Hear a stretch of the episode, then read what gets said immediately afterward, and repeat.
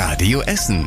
Der Tag in fünf Minuten. Am Freitag, den 13. August mit Stefan Weisemann. Guten Abend, schön, dass ihr mit dabei seid.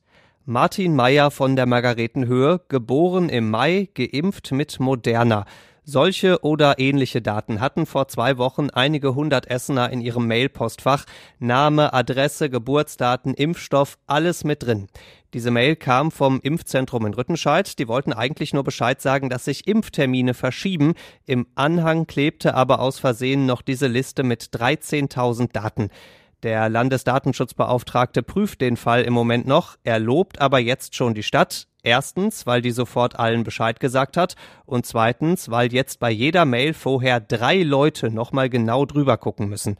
Trotzdem könnte dieses Datendilemma für die Stadt noch viel Ärger bringen, denn eine Firma aus Düsseldorf will die Stadt verklagen, die kauft den Betroffenen ihr Klagerecht ab, so für um die 30 Euro, und zieht dann vor Gericht und hofft eben auf Schadenersatz.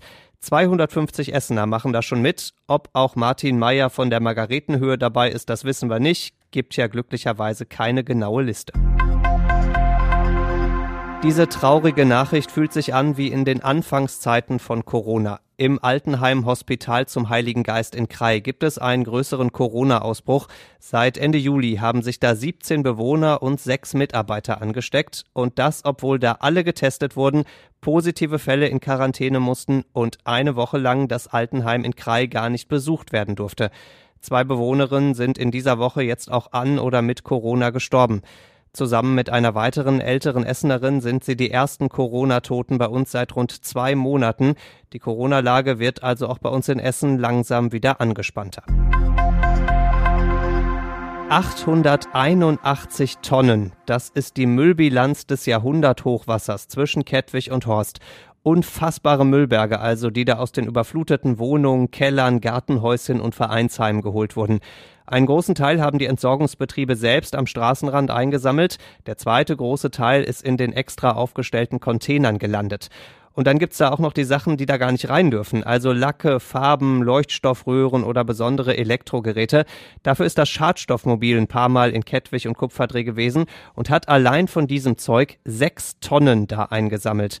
Die Mitarbeiter der EBE schnaufen jetzt erstmal ein bisschen durch. Der Hochwassersperrmülleinsatz ist beendet. Das heißt auch, wer jetzt noch Sperrmüll aus dem vollgelaufenen Keller loswerden will, muss wieder ganz normal einen Termin machen.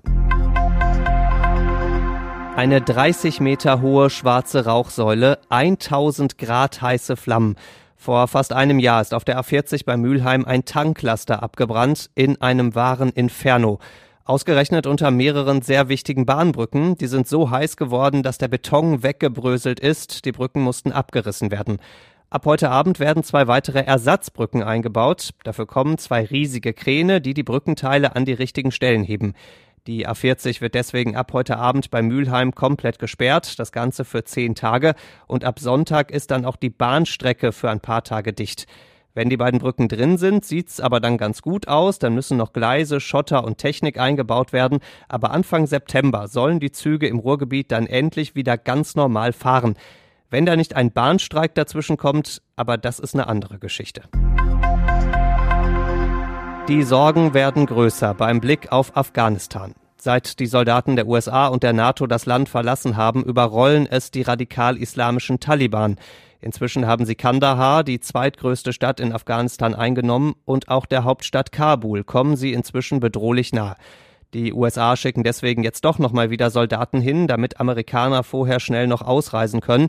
Auch das Auswärtige Amt ruft die Deutschen in Afghanistan dazu auf, das Land zu verlassen. Die Mitarbeiter der deutschen Botschaft da werden auf ein Minimum reduziert.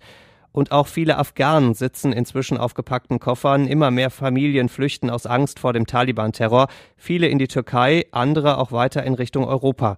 Wie es weitergeht mit Afghanistan, ist im Moment völlig unklar. Und zum Schluss der Blick aufs Wetter. Zum Ende der Ferien gibt's zumindest noch mal ein bisschen Sommer bei uns. Morgen viel Sonne und ein paar Wolken. Am Sonntag dann weniger Sonne, dafür mehr Wolken. An beiden Tagen aber trocken und so um die 25 Grad. Nachrichten bei uns aus Essen gibt's bei Radio Essen wieder morgen früh ab halb acht. Bis dahin einen schönen Abend und ein schönes Wochenende.